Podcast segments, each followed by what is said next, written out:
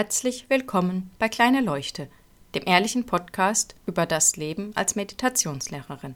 Heute, wer war es? Um das Thema von letzter Woche ein bisschen aufzugreifen. Man könnte ja jetzt denken, dass ich in dieser Situation, wo ich beim Üben mit meiner Tochter am Klavier wütend und frustriert wäre, dass ich da eben versuchen möchte, genau den Gedanken zu sehen, der mich wütend oder frustriert macht. Wenn ich das täte, dann hätte ich nicht verstanden, dass es nicht auf den Inhalt der Gedanken ankommt.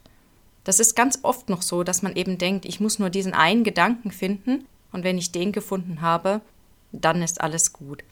Das kann funktionieren und manchmal mag es auch tatsächlich hilfreich sein, wenn ich genau diesen Gedanken sehe, aber es ist nicht notwendig.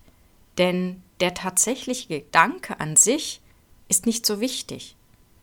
Dadurch, dass ich wütend und frustriert werde, weiß ich ja schon, dass es ein wütender oder frustrierter Gedanke gewesen sein muss. Und wie der jetzt genau aussah, das ist völlig irrelevant.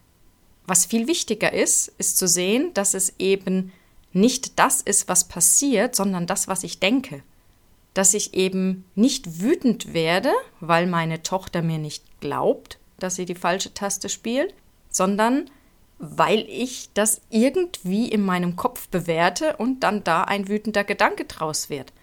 Aber was genau das ist, das ist total egal. Und es ist jetzt auch egal, ob das ein wütender oder frustrierter Gedanke ist. Sobald ich sehe, dass das eben in meinem Kopf passiert, und nichts mit dem zu tun hat, was sie tut, dann ist es völlig egal, welcher Gedanke das war. Das ist es auch, was das so einfach macht.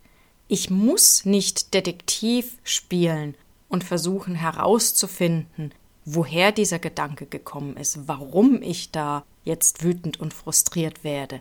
Das mag unterhaltsam sein und vielleicht hilft es mir, mich insgesamt besser zu verstehen. Um diese Situation zu ändern, reicht es aber nicht und ist auch nicht notwendig. Selbst wenn ich genau weiß, wo dieser Gedanke herkommt, solange ich ihn glaube, nützt es nichts, dass ich weiß, wo er hergekommen ist. Es ändert sich erst etwas, wenn ich es sehe, dass es mein Denken ist und nicht das, was geschieht. Natürlich kann es sein, dass wenn ich herausfinde, wo dieser Gedanke herkommt, dass ich dann eben auch die Erkenntnis habe, dass es eben nichts mit meiner Tochter zu tun hat. Aber das ist eben nicht zwangsläufig der Fall. Und es kann eben sein, dass ich dann nur in dieser Situation vielleicht anders reagiere. Je mehr ich aber wirklich sehe, dass meine Gefühle und wie ich reagiere eben nicht mit dem, was außen passiert, zu tun hat, sondern einfach mit dem, was in meinem Kopf passiert, desto allgemeiner wird das desto entspannter werde ich insgesamt. Es ist nicht so situationsbezogen, sondern es hat Auswirkungen auf alles in meinem Leben.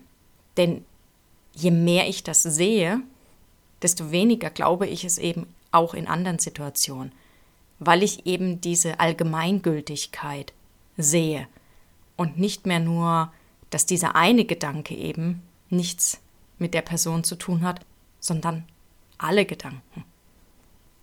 Das ist dann sozusagen auch mein To-Do, was ich habe. Ja, ich mag mein Verhalten nicht in der Situation und ich hätte es gerne anders.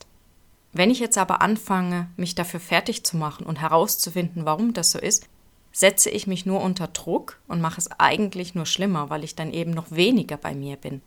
Wenn ich aber mit dieser Haltung hingehe, ich glaube nicht so wirklich, dass das richtig ist, auch wenn es sich so anfühlt dann weiß ich hundertprozentig, dass ich das irgendwann sehen werde. Denn das habe ich jetzt oft genug erlebt, um da wirklich Vertrauen drin zu haben. Bis ich es sehe, versuche ich einfach weiter mit diesen Hilfstechniken zu arbeiten, tief durchatmen, versuchen ruhig zu bleiben. Manchmal funktioniert es, manchmal weniger, aber ich gebe die Hoffnung nicht auf. Versucht doch mal hinzuschauen, ob ihr auch solche Situationen habt, wo ihr euch selbst unter Druck setzt, weil ihr das jetzt unbedingt lösen wollt. und es dadurch eigentlich nur schlimmer macht. Ich wünsche euch viel Erfolg dabei und einen schönen Abend, guten Morgen oder guten Tag. Bis bald.